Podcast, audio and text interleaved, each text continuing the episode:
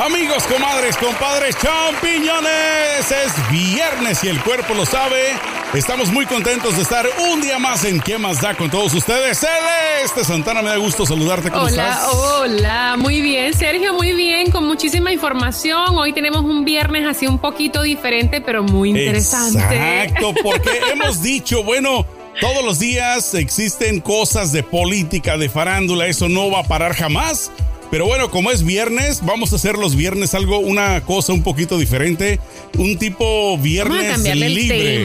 Libre, donde seamos libres de, de digamos, vagar por otras dimensiones, por otros mundos. Exacto, y de todo lo, que todo el mundo está publicando, vamos a salirnos de allí y darle otra perspectiva a las personas, otra cosa que pensar, porque la verdad que a veces te pones a ver las noticias y después abres las redes sociales y todo son noticias negativas, noticias negativas, vamos a leer otras cosas. Vamos a entretenernos. Así para eso estamos aquí. Correcto, así es de que el día de hoy, pues precisamente eh, decidimos hablar de un tema que en el 2012, si recordarán ustedes, estuvo muy, pero muy en la lengua, en la boca de todo el mundo. Inclusive hicieron hasta una película celeste, no sé si la recuerdas, buenísima esa 2012, si recordarás que era ah, basada, basada en el calendario maya, de que se predecía, ¿no? De que el 2012 era el final del mundo. Era cuando todo mundo le decíamos adiós a este planeta y bueno, mucha gente se espantó, Celeste, porque hay gente que sí cree fielmente ¿no? en las profecías. Entonces, eh, pues hubo mucho caos en muchas partes cuando iba a llegar el 2012 y bueno, gracias a Dios no pasó nada, todos estamos aquí. Pero ojo. Yo conozco gente que cuando, eh, cuando iba a llegar el 2012 eh, comenzaron a comprar agua, pero así por, por cajas y no sé, o sea, por cantidades impresionantes, porque pues era el fin del mundo y esta gente se estaba preparando para así, para la para el final. Bueno, espero. Yo decía, pero ya va, pero si se va a acabar el mundo, no se supone que nos acabamos también nosotros. Exacto. bueno, pero. Y, aparte, aparte se acabó supuestamente por agua en la película, ¿no? Entonces es como, ¿para qué quieres agua? Pero Celeste, déjame te digo algo que tú y mucha gente no sabe. En realidad, el fin del mundo, según una nueva profecía, es el 2020. Estamos viviendo, Celeste, posiblemente los últimos días sobre la faz de la Tierra. Es lo que la no, gente serio, no digas eso. Yo todavía estoy muy joven. joven y beige ya. Déjame. Yo todavía quiero viajar, quiero hacer cosas, tengo metas, no sé, quiero ver a mi familia. Bueno, todo este argüende, si no lo has escuchado, amigo, comadre y champiñón, déjame te platico también, Celeste, de dónde viene esta información.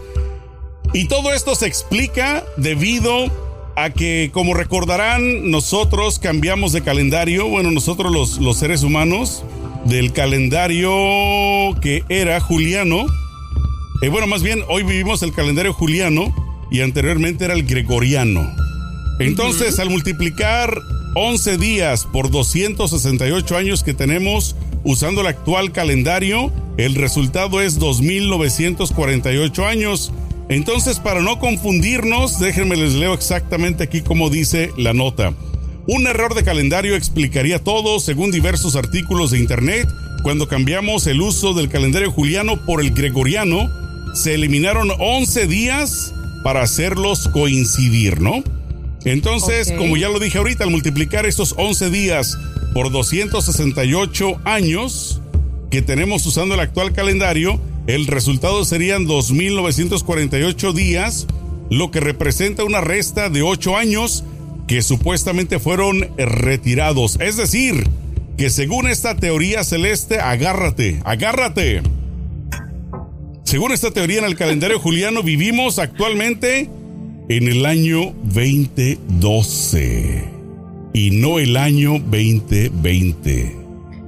Wow, o sea, quiere decir que este es el final del mundo. O sea, este año es el final. Quiere decir. te digo una cosa, Sergio, no me sorprendería porque ya vamos a junio. Ya van y lo que nos han dado es batazos, nos han dado de palos desde enero hasta ahorita. O sea, no nos han dejado ni respirar. Mira, échale lápiz a todo lo que ha pasado desde el inicio de la pandemia. Pandemia a nivel mundial, ¿no? O sea, a nivel no solo que en un país global, global. global. Aparte de esto, pues también lo que ha ocurrido en los últimos días con las manifestaciones, la gente levantándose, entre comillas, no quiero decir en armas, pero levantándose a protestar. El que tengamos un presidente o el presidente a nivel, no quiero decir mundial, pero Estados Unidos al ser el país más importante del mundo, tienes una persona inestable que hace y dice muchas cosas, que ha estado ya muchas veces y muy cerca de declararle guerra a diferentes países. Sí, estamos, me de nervios. Estamos y sabes lo que pasa que hay mucha gente que lo apoya porque en suelo americano nunca se han librado batallas. O sea, en la época moderna, obviamente. En la época moderna, en suelo americano, nunca se han hecho guerras. Entonces, obviamente, por eso es que yo veo los americanos que siempre, o mucha gente, no solo los americanos, sí, vamos a guerra, sí, vamos a bombardearlo, sí, porque no es tu territorio que está siendo bombardeado. Pero bueno, continúa. Aparte de eso, Celeste. No nos también, salgamos de la política. también, este, esto del meteorito que ya pasó, ¿no? Que. Ay, sí. Bueno, ahora yo te voy a decir una cosa. Yo creo fielmente de que existen más peligros y te digo no no es por alarmar a nadie, es simplemente mi creencia, pero yo creo que estamos siempre en constante peligro porque los meteoritos sobre todo o sea, vienen hechos la mocha y yo no creo que el gobierno o los gobiernos te vayan a decir, ¿sabes qué? X día o X mes va a caer un meteorito a la Tierra, así es de que hasta ahí llegó todo el mundo porque pues crearía un imagínate, ya sería un desastre. Imagínate el pánico, el pánico que causaría. O sea, la gente de verdad se, se volvería loca. Entonces, no, los culpo, obviamente. Si me dicen que mañana va a caer un meteorito y que nos va a explotar y todo, y todo va, va a ser un caos, hasta yo me pondría en pánico, entraría en pánico. Es normal. Y luego, si le podemos agregar una teoría más, eh, o no una teoría, porque este es un hecho, eh, de que el coronavirus está nuevamente retomando, nuevamente se está eso me reactivando. Y luego ahora. De hecho, sí, de hecho dicen que la nueva ola, la segunda ola va a ser más fuerte que la primera porque la gente baja la guardia y piensa, bueno, si ya no me enfermé, no me voy a enfermar y como que psicológicamente dices, ya, ya pasó, como que crees que ya se fue, pero entonces es ahí cuando bajas la guardia, te confías y cuando llega el, coronavirus y te, y te, te tumba. Ojalá que la gente de verdad piense y todavía tenga en cuenta que hay un virus mortal afuera y se tienen que cuidar y tomar precauciones. Déjame continuar leyendo un poquito más la nota celeste porque está interesante.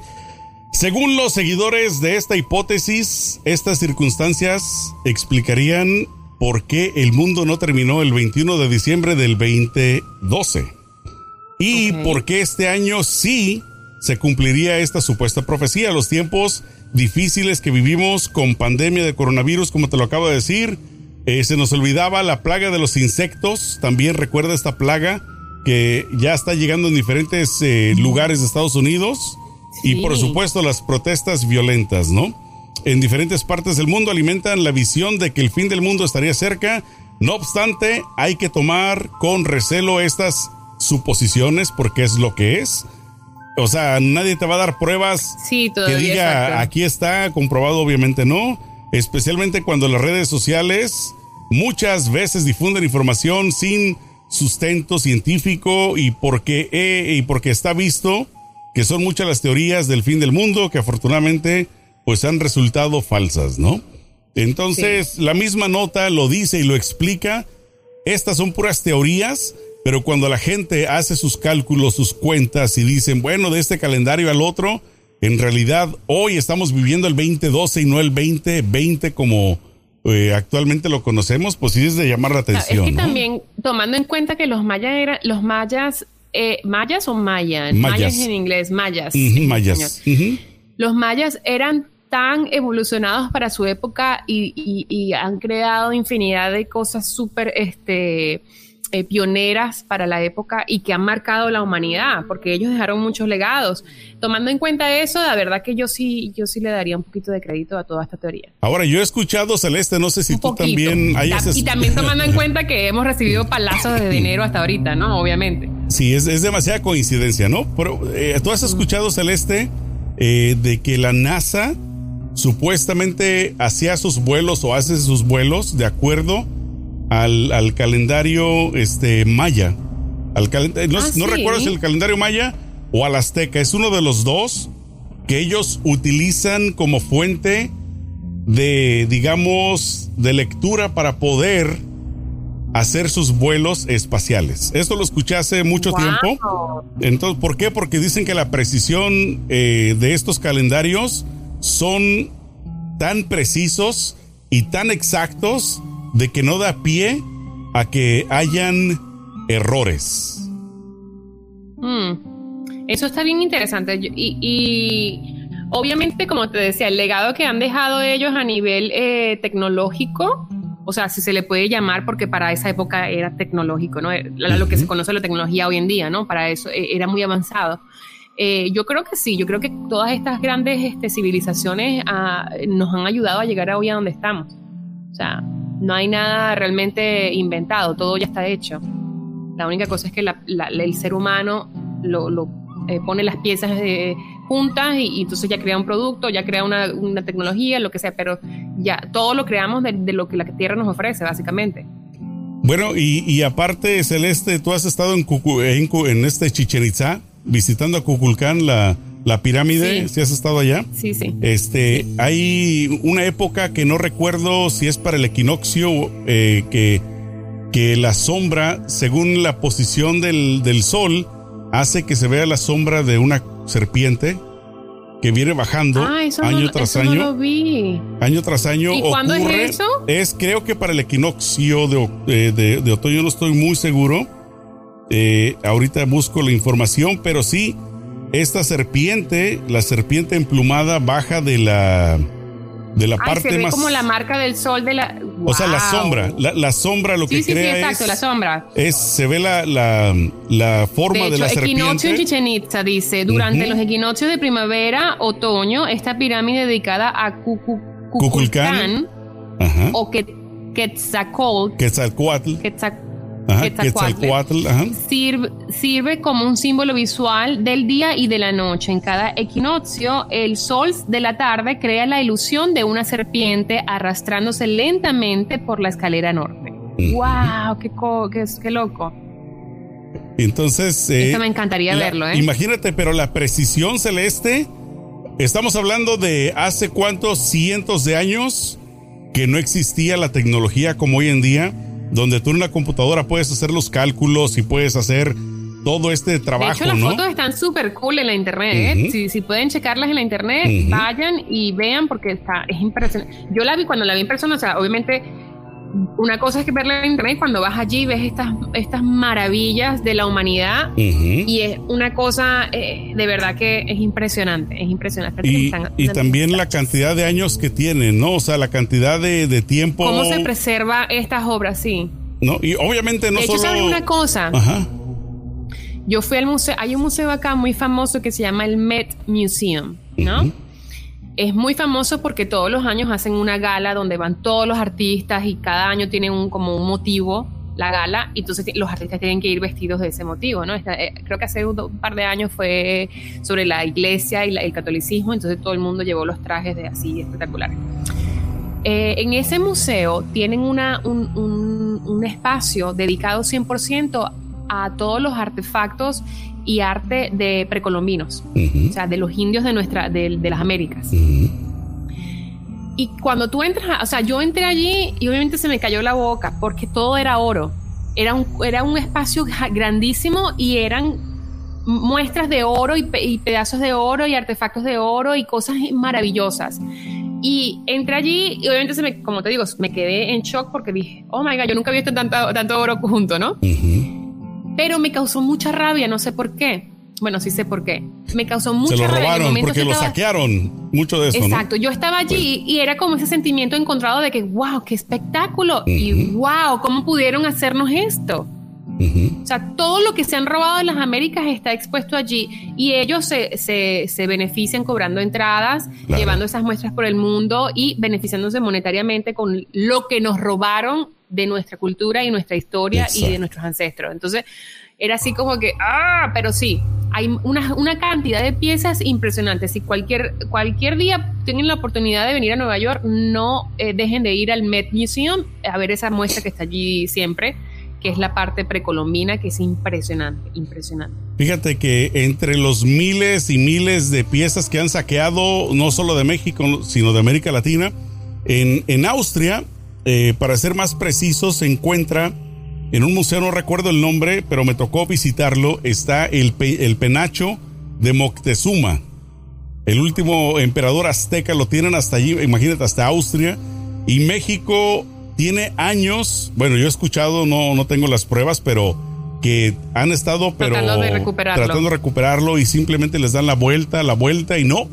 Entonces, porque no fueron eh, los austriacos los que los que se lo robaron, obviamente los españoles y que se lo regaló fulano a y o sea, es como quien dice ha dado la vuelta no, por Europa, entonces De ya- hecho, de, por eso es que también la gente que defiende a Colón y que dice que Colón era un, un héroe y que ha aportado El a la humanidad. Cristóbal Colón, eh, sí, el fue el que, descubridor. el que Primero no trajo puede, las plagas y todo lo demás a, a todo primero no el puedes continente. descubrir, no puedes descubrir algo que ya que no está perdido, Claro.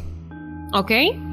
Si tú llegaste porque tú te perdiste y pensaste que esa eran las Indias, porque esa es la historia de Cristóbal Colón. Él pensó que esa era la, la India. Andaba más porque perdido. la gente era de piel morena. Ajá. Los indios de, la- de las Américas eran de piel morena y él pensó que sabía que estaba en las Indias. Andaba la más India. perdido que Adán el día de las madres. Exacto. Entonces, Cuando se dio cuenta de que, que las- cuando llegó acá, las- los indios nativos de las Américas estaban cubiertos en oro, en perlas, en piedras preciosas, porque pues obviamente es nuestro, nuestro suelo es muy rico en todo esto. ujú, Se le salieron los ojos y dijo, aquí Claro. venimos y saqueamos. claro. Entonces, por eso te digo, la gente que, que aclama que Colón, que esto, que no sé qué, a mí eso me da rabia, porque después que yo, de, de estudiar la historia de las Américas, uno, y segundo, después de ver esa, de, de- ah, también en el museo, de, en, el, en el Louvre, en, en París, ujú, tú ves cosas que tú dices, ¿qué hace esto aquí? Claro, ¿Con qué, con, con qué derecho? claro.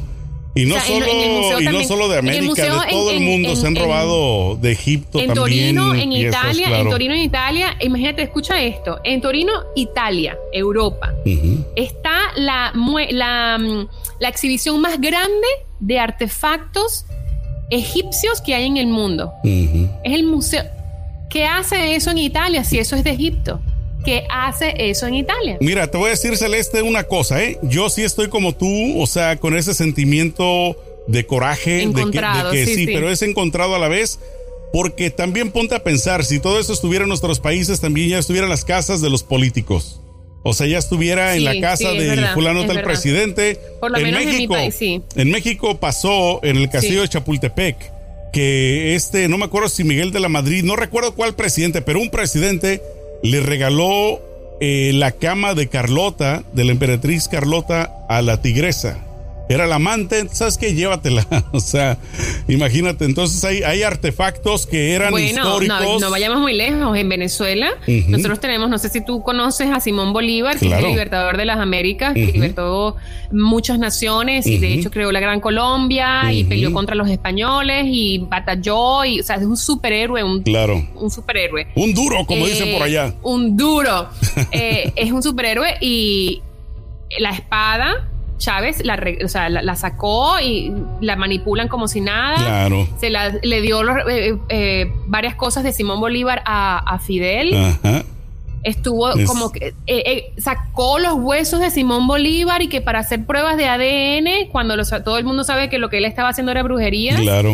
Entonces, bueno. Él, quería untárselo, untarse el ADN, ¿no? no, De, se dice que trajo "Inyéctenmelo". brujo de Cuba. Ajá. Se dice, de hecho, hay un libro muy famoso que, que, eh, que publiqué, hizo un chico venezolano que es un periodista eh, eh, excepcional, excepcional. eh, él se llama Javier Madrid y el libro se llama Los Brujos de Chávez. Y él allí documenta y cuenta la historia de cómo Chávez hacía brujería en la casa presidencial en Caracas y cómo traen brujos de Cuba para hacer este brujerías allí para que él se quedara en el poder y de hecho parece que una bruja le hizo una brujería fuerte fuerte y enterró algo porque en el libro sale que hasta que no se desentierre eso el, el- el comunismo no caerá en Venezuela según lo que cuenta este libro. Lo que la gente cuenta. Porque bueno, también esa es otra historia, ¿no? La brujería, si crees o no. Hay millones de personas que sí creen en ella. En lo personal, no creo en ella. Pero, Pero no, pero, pero eso es lo que te decía, de que los presidentes, lo que tú decías, que no Claro. cuidan las cosas, que los presidentes toman la- la- lo- nuestra herencia como si es un juego y la regalan por aquí la regalan por allá. En algún en, al- en cierto sentido tienes razón, pero en otro sentido también digo, ¿por qué, por qué no tenemos la responsabilidad y el amor a nuestra herencia? Y a final de Y no cuentas, podemos tener nuestros, nuestras cosas en casa y beneficiarnos de eso y sacarle provecho a eso en vez de dársela a esta gente para que ellos se beneficien. claro. Pero a final de cuentas eh, es material del pueblo, ¿no? O sea, de donde sea, del país que sea, es propiedad de la nación, es propiedad de su gente. Entonces es eh, lástima, ¿no? Que me da lástima de que solamente Sí. ciertas personas se benefician, pero te digo, hasta cierto punto es bueno que estén preservados porque otra cosa, ¿eh? Todo eso requiere de mucho cuidado, de hasta químicos, eh, de, mucho conocimiento para poderlos preservar, porque también si los tienen encerrados en, en, el, en la casa presidencial, donde sea, el tiempo, se los va a tragar, se los va a comer, ¿no? Entonces, esta gente, te digo, es un sentimiento encontrado porque, bueno, es de nosotros, pero a la vez está preservado, a la vez está bien mantenido, entonces es, es eh, pues de pensar, ¿no?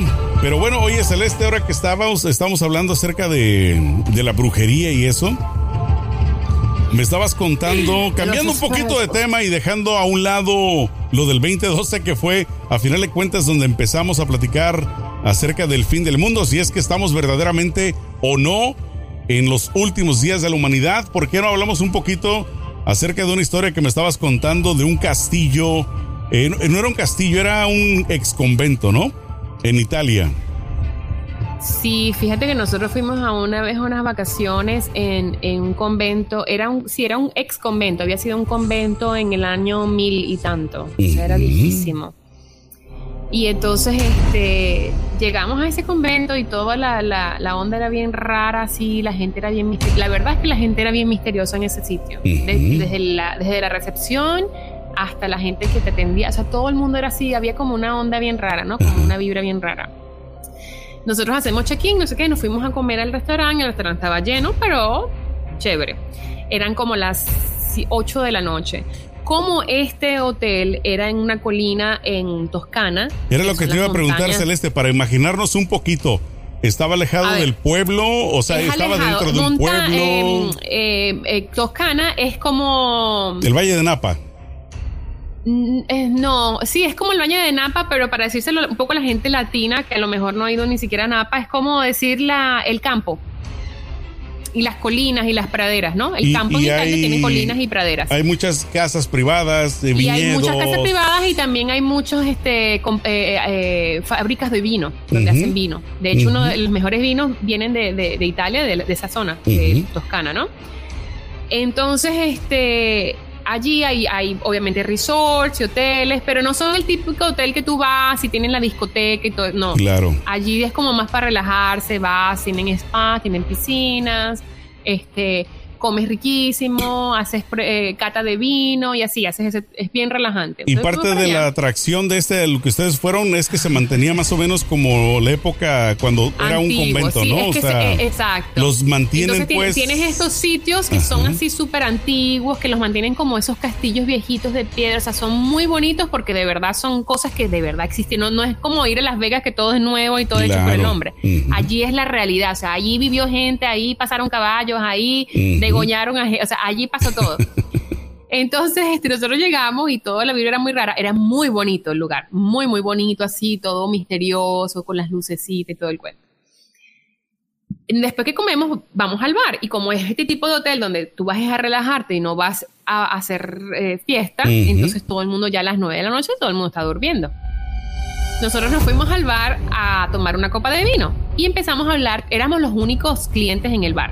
Imagínate. ¿Cómo qué hora era más o menos a esta Eran como las 10 de la noche máximo. Ni siquiera las 10, eran como las 9 y media. Pero pues como, y media ya nosotros estábamos como tú lo dices, es para relajarse la gente temprano se fueron a sus recámaras. Dijeron, ya estuvo. Sí. Sí, y en Italia se acostumbra que la gente, o sea, si no eres joven, si no tienes 20, menos de 25 años, ya tú te vas a dormir temprano. O sea, ya después de 25 años y en una discoteca como que te ven ridículo. Ay, qué ridícula. Entonces, este, la cosa es que estábamos allí, estaba la, mesera, la, bartender, y, entonces para hablar yo le digo a mi esposo, pregúntale si aquí no salen fantasmas, porque aquí hay como una energía bien rara y a lo mejor ella nos cuenta cualquier historia. Yo en mi inocencia pensando que nos iba a decir, sí, no sé, o sea, cualquier tontería. Entonces a Tipa no quería decir, no quería hablar, no quería hablar, no quería hablar. Estaba como renuente, ¿no? como que no quería tocar el tema. ya me lo imagino limpiando el vasito, así como, sí, me Tal cual, así como que, bueno, yo no, yo no sé mucho, pero... Y después se para y dice, yo les voy a contar algo, pero ustedes tienen que prometer que no lo van a repetir porque me pueden despedir. Y nosotros...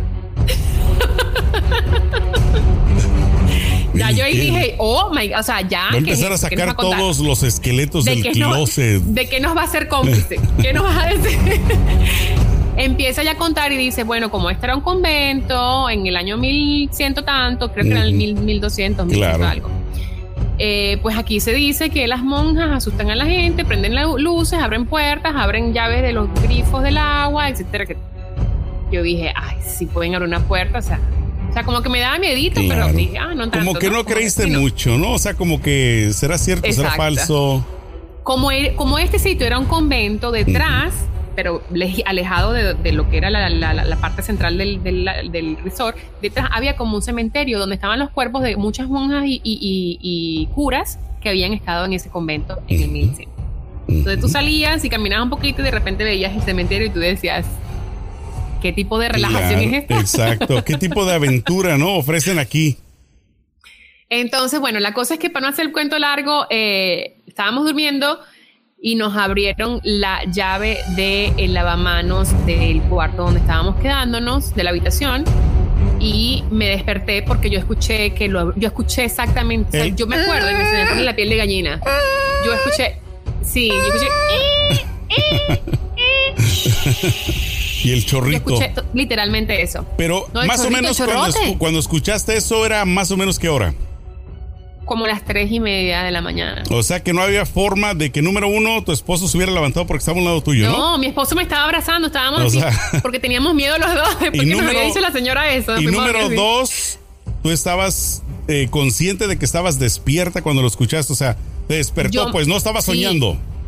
No, no, no, no, no. Yo me desperté porque yo escuché eh, eh, y porque la verdad, o sea, si tú alguna vez las personas a las que no, han ido nunca a Toscana, Toscana, eh, las colinas, estás en medio del, del, de la campaña, o sea, ¿cómo se dice? Campaña de la nada. Sí, claro, de, la, nada. No hay, no hay viviendas cercanas, ah, pueblo. exacto, y hay un silencio de eso que se te cae una aguja y lo escuchas. hay un silencio de eso impresionante. Entonces, claro, yo dije, yo me despierto cuando escucho, eh, eh, eh, porque había mucho silencio y dije, no es normal esto.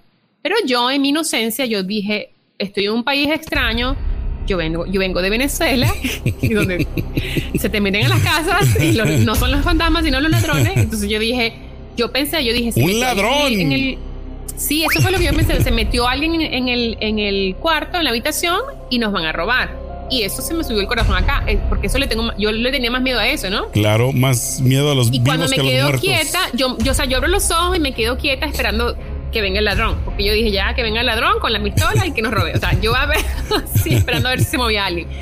Cuando me quedo quieta esperando, veo que no es, eh, el ladrón no, no llega que se abre. Eh, eh, eh. Y pasos no escuchaste, solamente la llave y el chorro de agua, ¿no?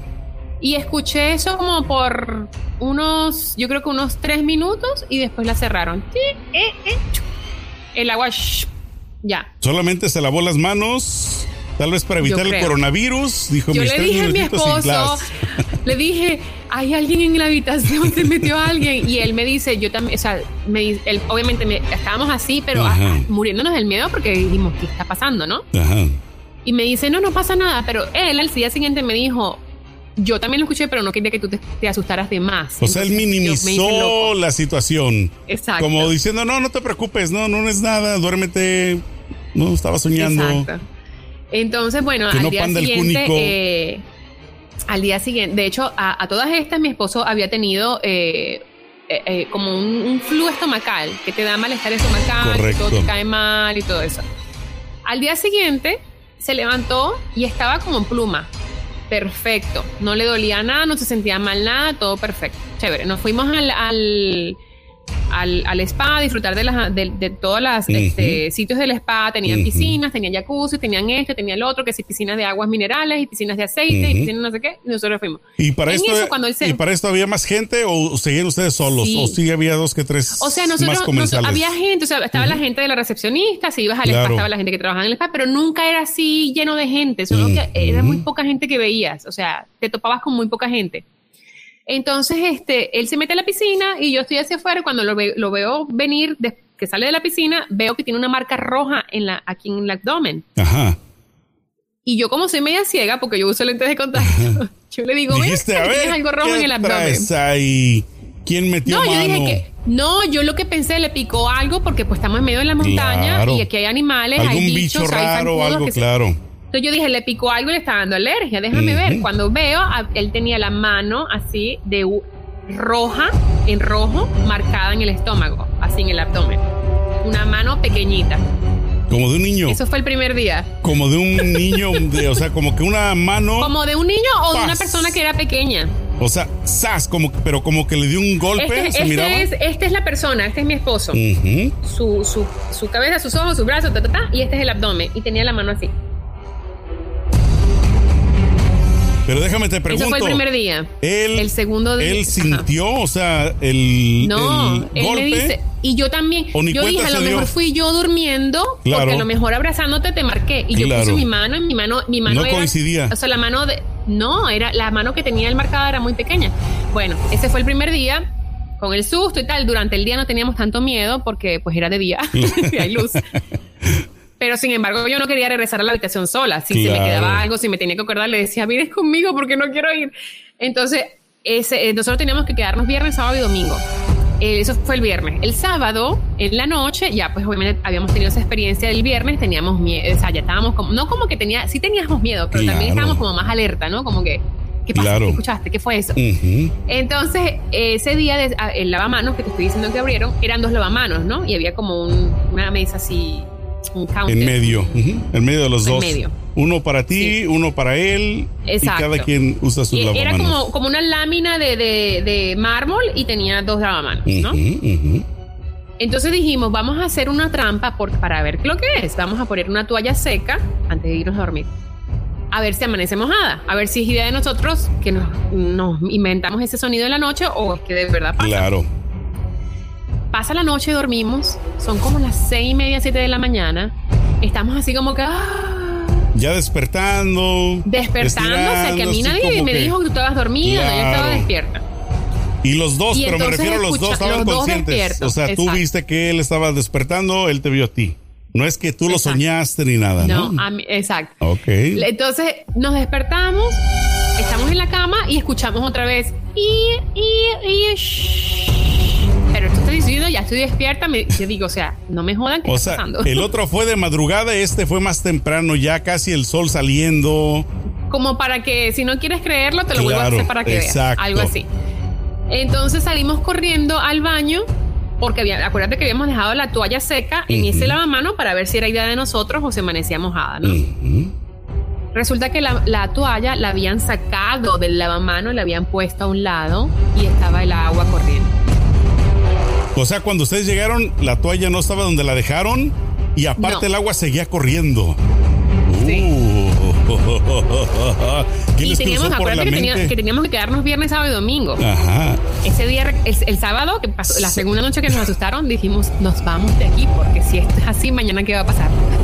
mañana al mediodía, tal, están en la piscina y se les sienta un espíritu ahí en medio no, de los dos. Yo dije, yo no quiero, no quiero, no quiero. Ya, ya estuvo bueno de, de, espantos para un, para un fin de semana, ¿no?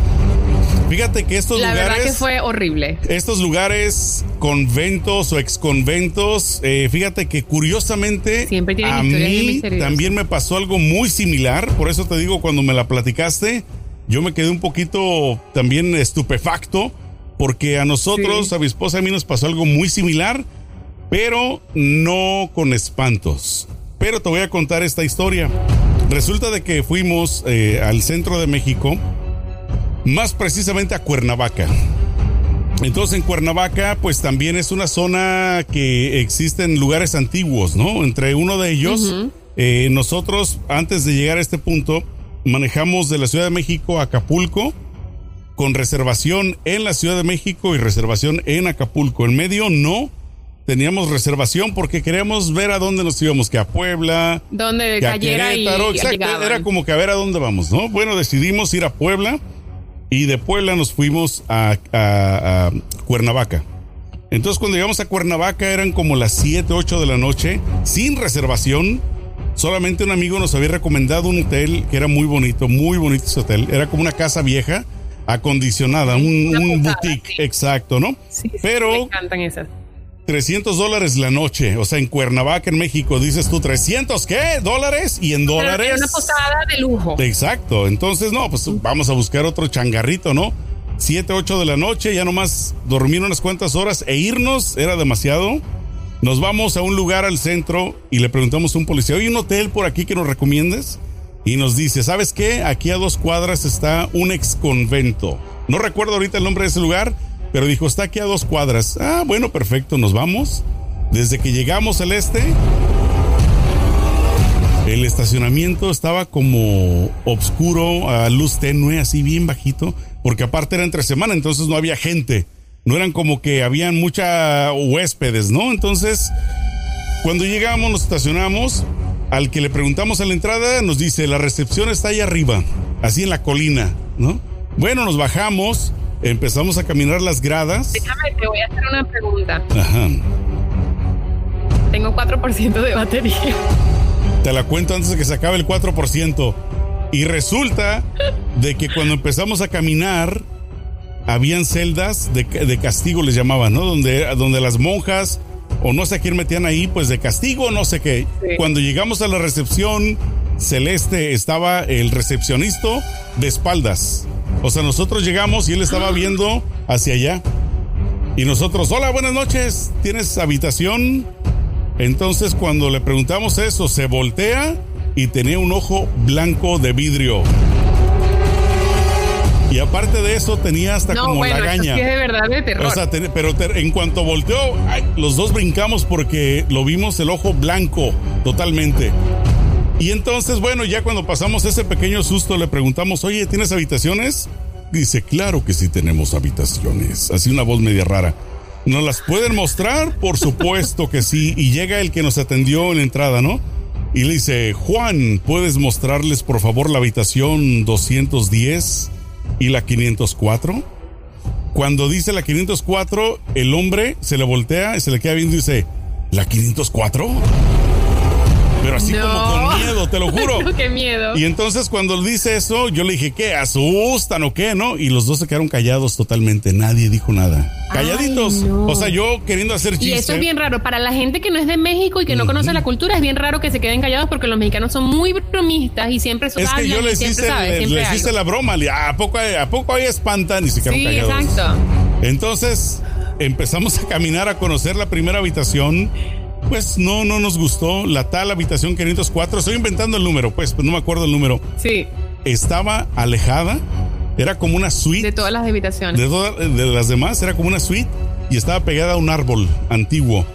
Y se escuchaban las ranas, los grillos. Y, y no en la noche. Ay, no, qué, la luz súper tenue. Cuando llegamos a esa suite, honestamente se miraba muy terrorífica, muy, muy terrorífica dijimos gracias, agarramos nuestro auto y nos fuimos, pero hechos la mocha de ese lugar, que era un convento antiguo. También por eso te digo, me, acordé de ti cuando lo relacionamos, ¿no? Con, con los conventos. Esos conventos, sí, sí, sí. Es que yo siento que donde hay gente religiosa siempre hay como esa cosa rara.